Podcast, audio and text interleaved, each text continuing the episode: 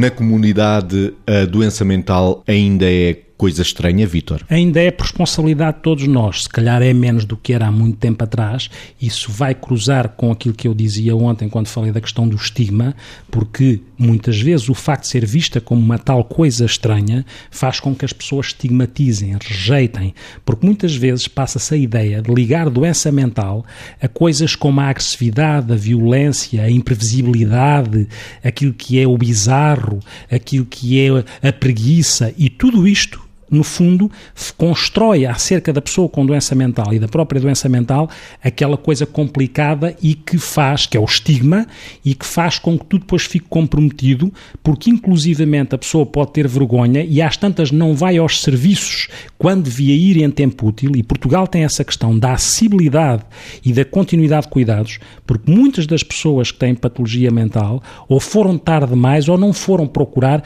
os cuidados que tinham, de que tinham necessidade. E isto pelo tal estigma que resulta das pessoas sentirem que há qualquer coisa que entendem menos, que não dominam e que lhes é passada uma mensagem que é uma mensagem ameaçadora, que causa o tal medo, a tal rejeição, a tal. Repare que a palavra estigma do grego antigo vem de uma palavra que é Stisen. Stisen era a marca, a marca em ferro uh, quente que se colocava nos braços e no tronco dos escravos e dos criminosos. É daí que nasce a palavra Stisen. E, portanto, veja o peso rejeitante que ainda uh, acontece sob a doença mental e tem que ser desmontado. E tem que ser desmontado, nomeadamente com programas como este, onde nós podemos dizer isto e temos esta oportunidade e agradecemos isso para que se desmonte o estigma ligado à doença mental, porque tudo melhoraria essa coisa estranha, Margarida, a doença mental? Essa coisa estranha que nos faz, às vezes, fazer humor com as caricaturas associadas às pessoas com doença mental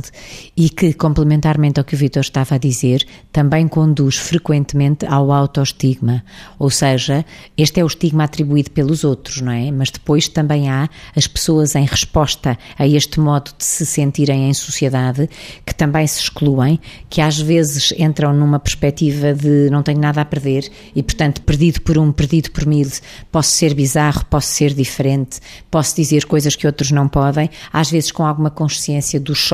enfim, depende das doenças e depende do momento da doença, mas muitas vezes esta coisa da autoexclusão, da marca sentida, da atribuição que a pessoa com doença mental pensa que os outros lhe estão também a fazer. E, portanto, na realidade, isto é todo um mundo dentro do mundo que se põe à parte e que nós vamos pondo à parte. Não digo nós, em concreto, pessoas ligadas à saúde e à doença mental por profissão, eh, mas digo nós, sociedade em geral, porque de uma maneira ou de outra nos habituámos a ir vendo destruído e até, de certa forma, como eu dizia ao início, caricaturado um lugar uh, subtraído no mundo a estas pessoas. E, portanto, é bom quando às vezes não só estes programas surgem, mas também quando há alguns filmes, algumas fitas no cinema que são uh, claramente construtivas e pedagógicas para que todos nos, nos aproximemos uns dos outros e que a doença mental não seja lugar de diferenciação e distanciamento. E mesmo com desafio para nós, técnicos de saúde mental, que também temos que ter em conta que às vezes também temos os nossos estereotipos, os nossos preconceitos e isso de facto leva à discriminação e estigma é isto com todas as consequências que tem.